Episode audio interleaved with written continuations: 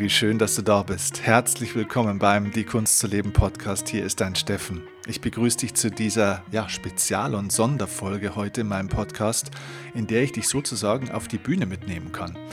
Denn ich durfte vor einigen Monaten in Köln bei der Greater Rednernacht sprechen und habe dort die Möglichkeit bekommen, das erste Mal damals über mein Thema, die Kunst zu leben, ausführlich zu sprechen.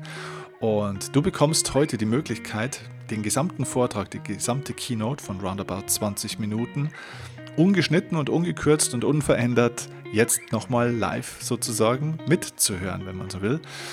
Und in diesem Vortrag habe ich darüber gesprochen, was die Kunst zu leben bedeutet, warum es so wichtig ist, was man darunter versteht und ja auch wie man das lernen kann. Ich habe ein sehr bewegendes Beispiel von einem meiner prominentesten Sportkunden erzählt, wie ich ihm geholfen habe in seiner Karriere, wirklich die Kunst zu leben, zu erlernen und wie sich das auf seine sportliche Karriere ausgewirkt hat. So viel möchte ich vielleicht im Vorfeld verraten. Dieser Mensch ist jetzt in der abgelaufenen Fußball-Bundesliga-Saison 22-23 Torschützenkönig geworden. Also dieser Mann hat verstanden, wie man diese Kunst erlernt und das kannst du auch. Und deswegen wünsche ich dir jetzt sehr, sehr viel Freude bei dieser Keynote von mir. Ich melde mich ganz am Ende nochmal mit einem wichtigen Hinweis an dich. Bleib also bis zum Schluss dran und nimm dir jetzt einfach wirklich ein bisschen die Zeit, in diesen Vortrag mit einzutauchen. Stell dir vor, du sitzt in Köln im Theater und ja, kuschelst dich in deinen Stuhl hinein und kannst dich jetzt wirklich mal 20 Minuten inspirieren lassen von mir in einer richtig vorbereiteten und trainierten Keynote, einem Feuerwerk an Inspiration und Information und ja, dabei wünsche ich dir jetzt von Herzen viel Freude und ja, wir hören uns ganz zum Schluss nochmal. Okay, viel Spaß jetzt bei meinem Vortrag über die Kunst zu leben.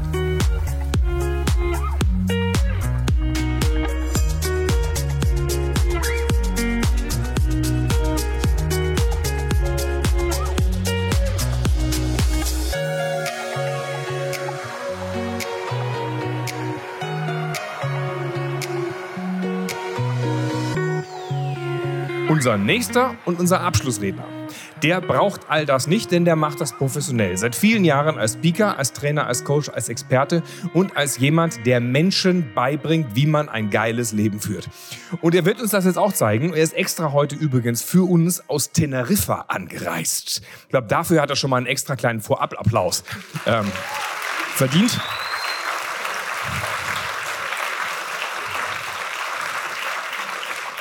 Und das ist ein sehr, sehr spannender Typ. Wir kennen uns jetzt auch schon einige Jahre und ich finde es fast, fast fantastisch, was er macht. Er begeistert Menschen, er begeistert Massen, er erreicht Menschen im Herzen. Es geht immer ganz viel um Leistung, um Performance in diesem Leben, wie das geht.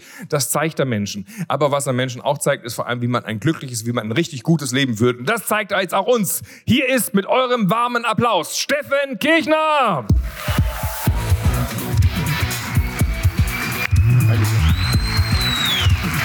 Vielen Dank. Dankeschön. Vielen Dank für diesen herzlichen Empfang. Ich möchte heute mit euch über ein paar Dinge sprechen, die uns in der Schule nicht erzählt wurden. Bei mir war es immer so, es hat immer geheißen, in der Schule lerne ich fürs Leben. Aber übers Leben habe ich irgendwie ganz wenig gelernt. Ich habe zwar gelernt, wie viele Einwohner Köln hat oder wie lange der Rhein ist, aber so Kleinigkeiten wie zum Beispiel, wie führt man ein glückliches und erfülltes Leben? Wie bleibt man ein Leben lang gesund und vital? Wie baut man seine Ängste ab? Wie reduziert man Stress? Wie hält man seine Beziehungen?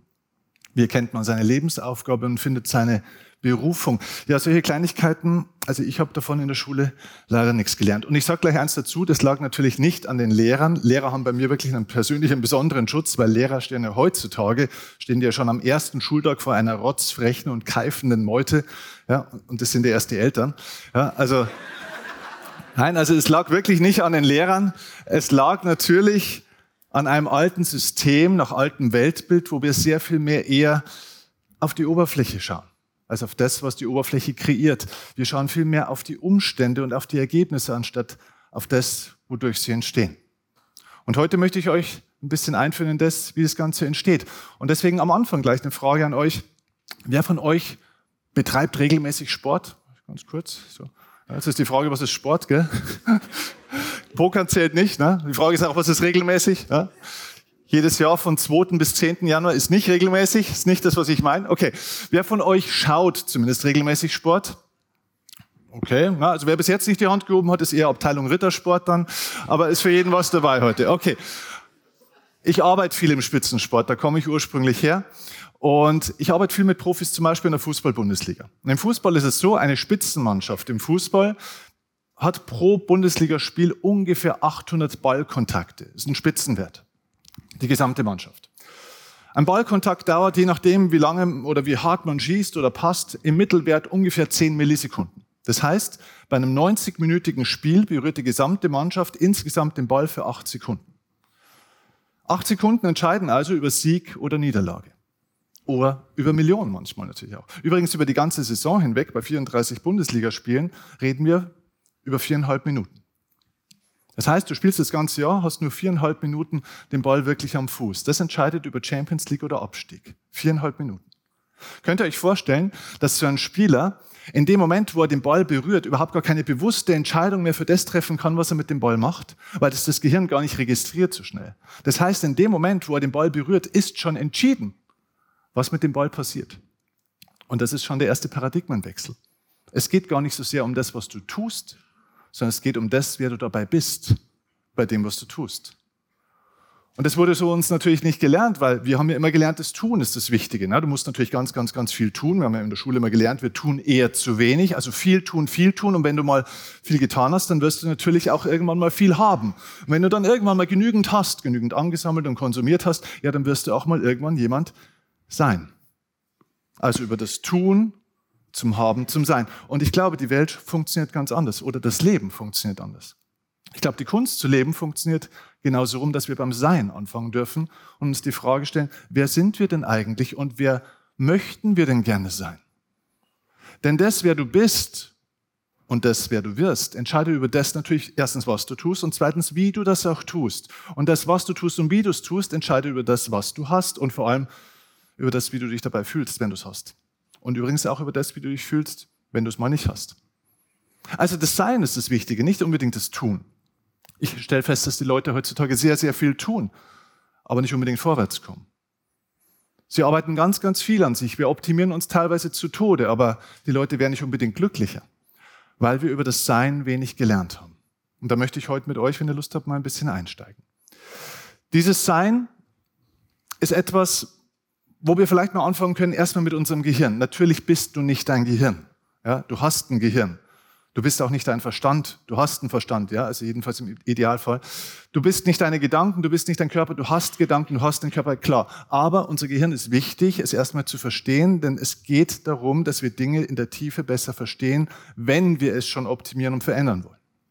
Das Leben nicht zu verstehen, aber es verändern zu wollen, ist gefährlich. Beim Auto würden wir das auch nicht machen.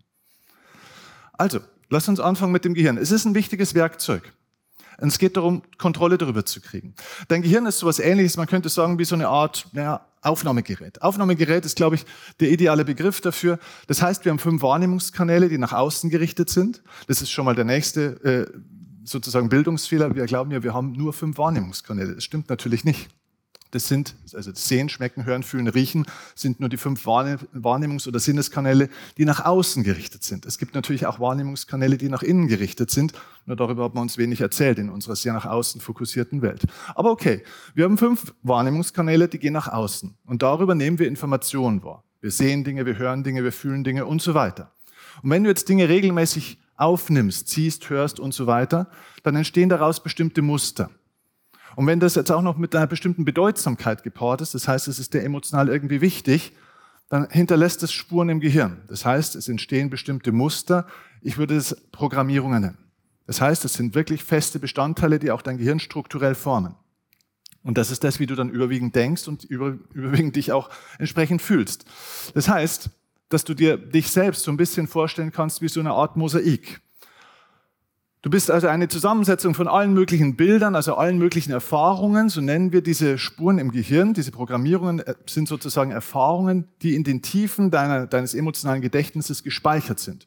Und je tiefer du da reingehst und da mal reinschaust, dann kannst du sehen, aha, okay, das sind also Einzelerfahrungen, Erfahrungsbereiche, Erfahrungsfelder. Und je tiefer man da rangeht, desto genauer siehst du dann eben auch, was da irgendwann mal war und hast dann auch eine spezielle Erfahrung dazu. Und das ist genau das, was das Gehirn macht. Es erinnert sich die ganze Zeit an Dinge, die es irgendwann mal abgespeichert hat. Und deswegen da sich diese Programme immer wieder wiederholen, erleben die Leute auch immer wieder die gleiche Realität, wiederholen auch immer wieder die gleichen Probleme, erfahren immer wieder die gleichen Dinge und kommen teilweise aus dem negativen Strudel nicht raus, wenn sie in ihrer Biografie mal Dinge erlebt haben, die nicht schön waren. Und genau das war meine Geschichte. Weil die ersten 25 Jahre meines Lebens waren nicht besonders cool.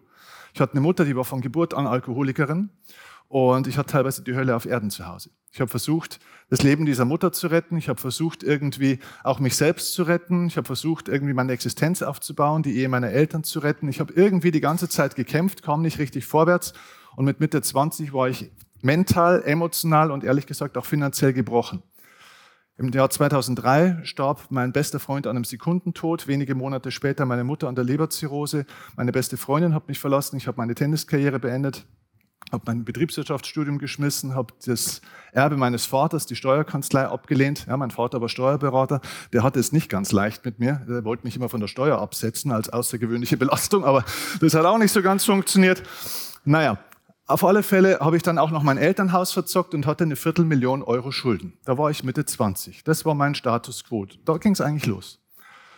Und irgendwann habe ich für mich eine Sache gelernt. Und das ist ein Schlüsselsatz, den ich euch mitgeben will. Entweder du bist Sklave oder du bist Meister in deinem Leben.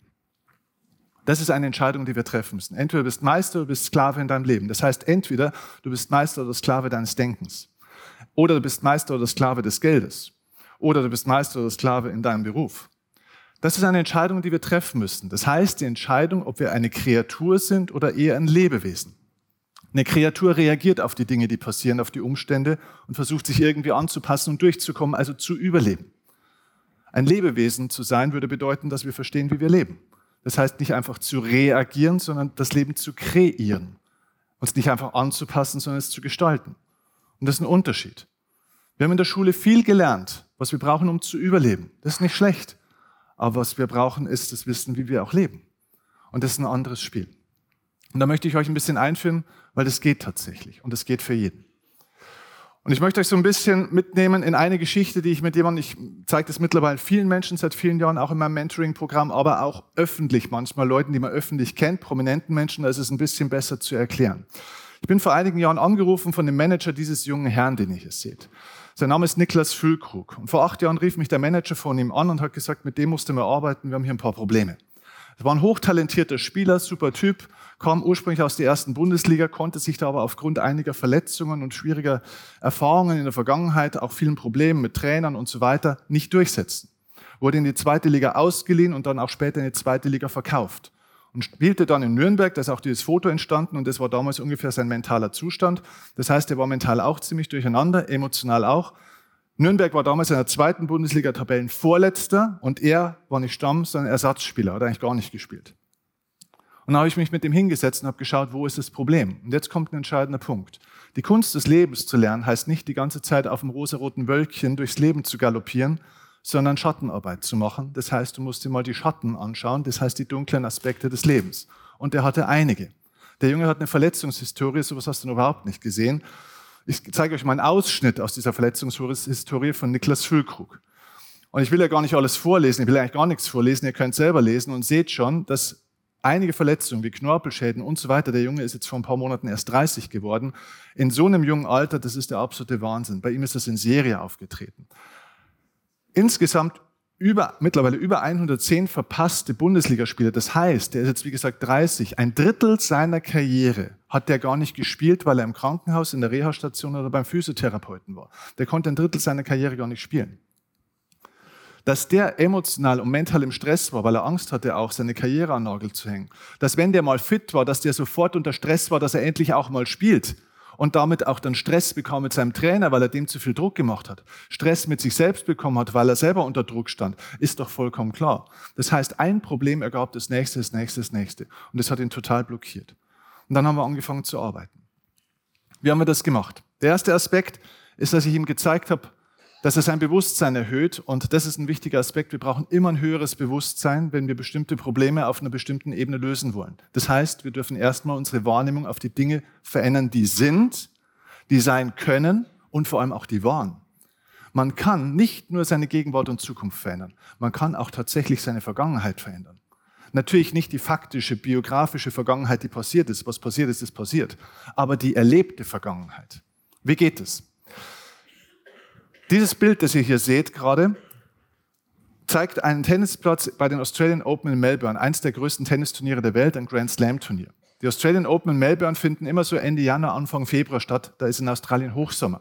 Das heißt, dort hat es 35 Grad Celsius, der blaue Platz nimmt Hitze extrem gut auf. Das heißt, im Bodennähe, wo die Jungs da spielen, werden ungefähr 60 bis 65 Grad Celsius gemessen. Wenn du einen Arzt fragst, wie lange kannst du Hochleistungssport bei 65 Grad Celsius betreiben, sagt dir jeder Arzt, nach 30 Minuten ist das lebensgefährlich. Das machen die aber nicht 30, äh, 30 Minuten, das machen die 130 Minuten. Wenn sie Pech haben, noch länger, also 230 Minuten. Und wenn sie noch mehr Pech haben, dann gewinnen sie, dann spielen sie am nächsten oder übernächsten Tag wieder. Und wir reden gerade nur über das Problem von Temperatur, noch nicht über Verletzungen, finanzielle Sorgen oder äh, Beziehungsprobleme. Nur Temperatur, das geht also eigentlich gar nicht. Aber es geht eben schon, wenn ich auf einer anderen Ebene arbeite und verstehe, dass die Menge von Schmerz und Belastung eine Sache ist, aber wie ich diese Belastung empfinde und verarbeite, eine andere Sache ist. Bei der Menge, wie viel Schmerz und Stress du in deinem Leben hast, bist du nicht immer in Kontrolle, denn das Leben hat Wellengänge, auf die du nicht immer Einfluss hast. Aber wie du diesen Schmerz und Belastung empfindest, dadurch, dass du ihn verarbeiten kannst, bist du in Kontrolle und das geht. Wie geht es? Im yogischen System spricht man von nicht einem Körper, sondern von fünf verschiedenen Körperebenen oder Körperschichten, könnte man sagen. Das heißt, es gibt natürlich einen physischen Körper, aber es gibt auch feinstofflichere Körperebenen wie den, Ener äh, den Energiekörper, den Mentalkörper und so weiter. Und ich kann also auf tieferen Ebenen auch ansetzen, um die höheren Ebenen zu beeinflussen. Also Beispiel, um bei diesem Tennisbeispiel zu bleiben, diese extreme Belastung auf dem physischen Körper durch die Temperatur geht deswegen, weil das machen ja jedes Jahr 256 Männer und Frauen, die da nicht kollabieren, es geht also irgendwie, geht deswegen, weil der Energiekörper extrem stark ist. Warum? Weil die alle einen Traum haben. Und die spielen also nicht, um zu gewinnen oder um Geld zu verdienen, sondern die spielen einfach für die Erfahrung und das, was sie dort fühlen. Die leben ihren Traum. Und dieser Traum ist eine tiefe Inspiration. Und die Inspiration ist das, was die Motivation nährt. Motivation ist die Energie, die, die, die dich durch den Tag führt, wenn du so willst. Inspiration ist die Energie, die dich durchs Leben führt. Und jeder Mensch, glaube ich, hat einen Traum. Wir wollen alle einen Traum. Wir wollen einen Traum leben, wir wollen unseren Traumberuf finden, unseren Traumpartner. Ja, der Traum ist der Anteil der Seele. Aber manchmal schüttelt dich das Leben ganz schön durcheinander und dann kommen so ein bisschen diese Buchstaben durcheinander von diesem Traum und dann wird eben Armut daraus. Und Armut meine ich nicht finanzielle Armut, sondern emotionale Armut, mentale Armut. Das heißt, man ist arm an Mut, man traut sich nicht mehr so richtig. Das heißt, wir verlieren so ein bisschen die Wahrnehmung, den Fokus für das, was wirklich im Leben wichtig ist. Und deswegen bauen sich manche Menschen auch ein Leben auf, das zwar nach außen gut aussieht, aber das sich nicht mehr unbedingt nach innen gut anfühlt. Sie ergreifen einen Beruf, der zwar den Eltern gefällt, aber nicht unbedingt ihnen selbst. Und das ist der entscheidende Punkt. Wir müssen unsere Aufmerksamkeit wieder auf das halten, was wirklich wichtig ist. Und da gibt es eine schöne Studie von Microsoft Canada.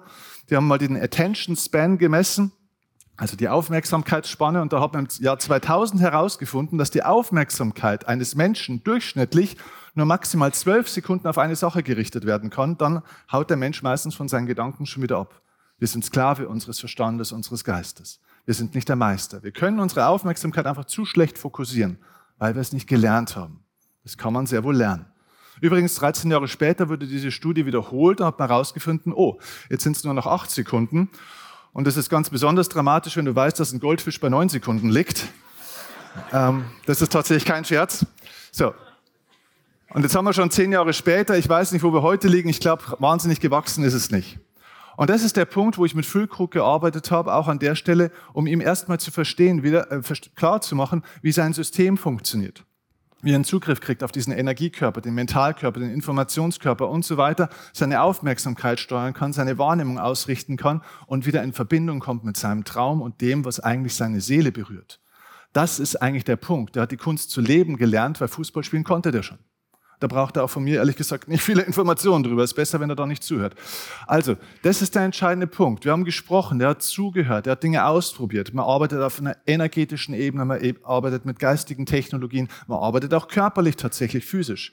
Und das führte dazu, dass der nicht nur in Nürnberg Stammspieler wurde und in die erste Bundesliga dann mit Hannover aufgestiegen ist danach, sondern dass er mittlerweile aktuell, hier, wir haben jetzt gerade Mitte Februar 2023, Nummer eins in der deutschen Bundesliga Torschützenliste aktuell ist. Und wie ihr vielleicht wisst, bei unserer glorreichen WM in Katar immerhin das 1 zu 1 gegen Spanien geschossen hat und der einzige deutsche Spieler war, der bei diesem Desaster in Katar ausschließlich positiv besprochen wurde.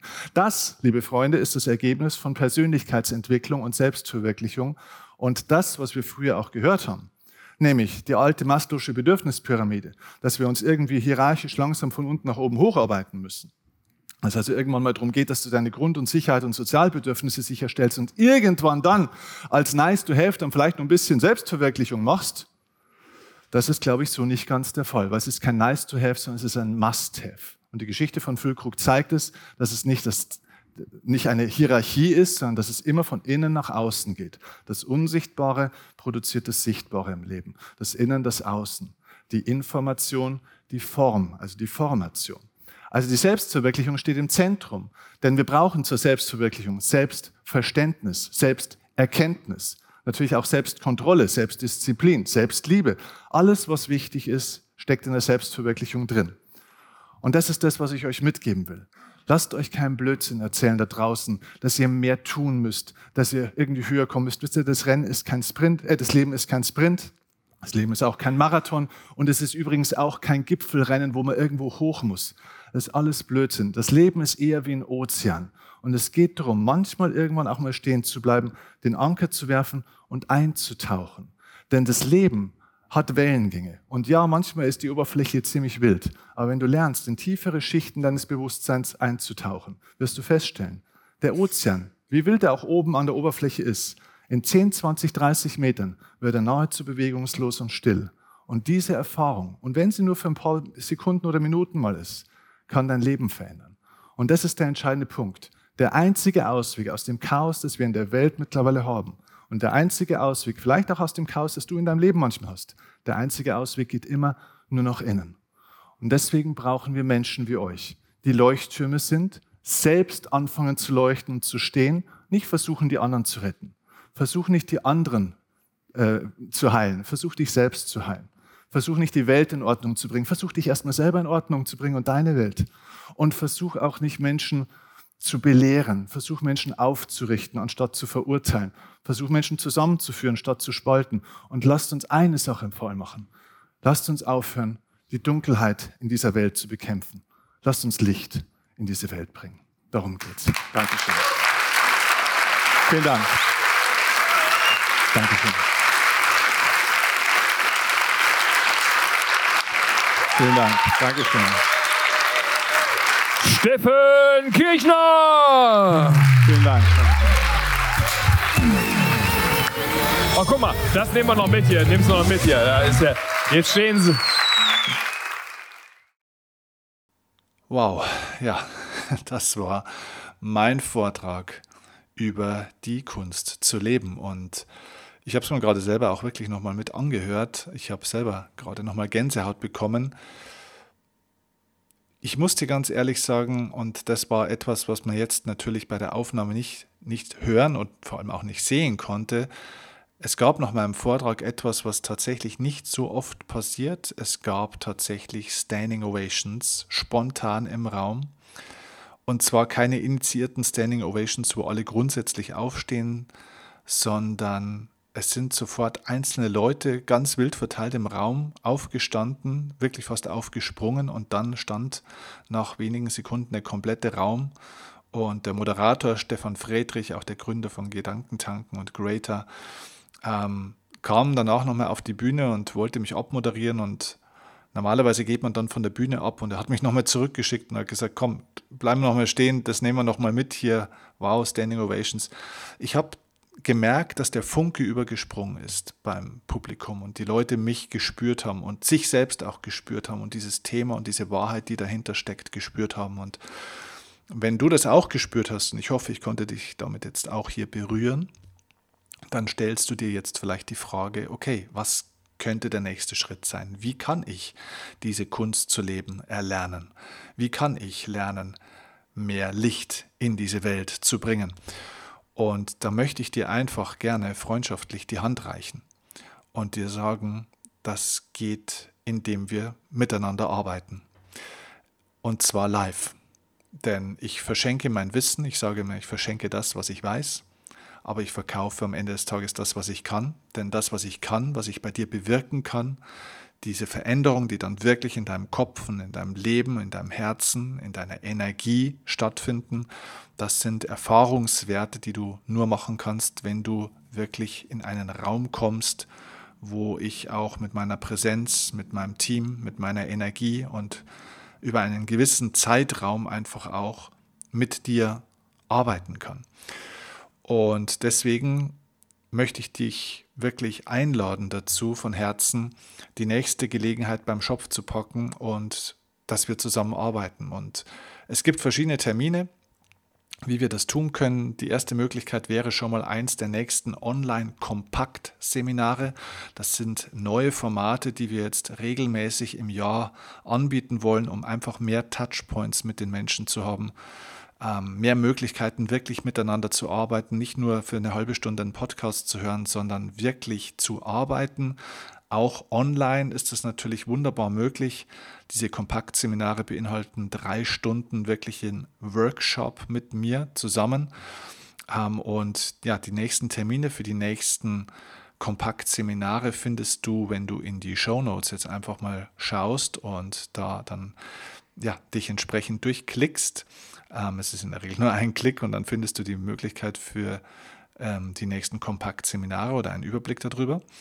Und vor allem möchte ich dich auch einladen zu einem der nächsten Upgrade Your Life Seminar-Events. Denn online ist es schon mal super, wenn wir drei Stunden wirklich miteinander arbeiten können, aber ganz ehrlich, live ist live. Und bei Upgrade Your Life, meinem Einstiegsseminar, arbeiten wir nicht drei Tage, äh, nicht drei Stunden, sorry, sondern da arbeiten wir ungefähr, ja, 18 Stunden miteinander, zwei volle Tage, ähm, intensiv emotional, mit viel Spaß, mit viel Humor, mit viel Technik und mit viel Tiefgründigkeit, mit viel Praxis und du gehst definitiv als ein anderer Mensch raus, als der du reingekommen bist, weil sich dein Gehirn verändert in diesen zwei Tagen, weil du da Erfahrungen machst und in der Tiefe Erkenntnisse gewinnst über dich selbst und über das Leben, ähm, wie du das nicht bekommen kannst, wenn du 100 Bücher liest. Deswegen Nochmal die Einladung, schau in die Show Notes, entscheide dich für deinen nächsten Schritt. Wie wollen wir miteinander arbeiten? Wie möchtest du gerne mit mir weiterarbeiten? Ich freue mich, egal wofür du dich entscheidest, auf unsere nächste Begegnung, auf unsere Zusammenarbeit, auf deine Entwicklung und ich danke dir, wenn du mir das Vertrauen schenkst, dich bei dieser Entwicklung von dir und ja auch bei der Entwicklung, die Kunst zu leben zu erlernen, dass ich dich dabei begleiten darf und unterstützen darf. Das ist der Grund, warum ich jeden Tag aufstehe. Das ist der Grund, warum ich hier den Sauerstoff auf der Welt wegatme. das ist der Grund meines Seins, das ist mein Lebenssinn. Und ich danke dir, dass du mich dabei auch unterstützt, dass ich meinen Lebenssinn hier ausleben darf und kann mit dir. Hier im Podcast, aber natürlich auch in einer echten Zusammenarbeit zwischen Menschen. Ich freue mich auf dich und wünsche dir jetzt einen wundervollen Tag, freue mich auf die nächste Folge. Liebe Grüße, dein Steffen Kirchner. Ciao, ciao.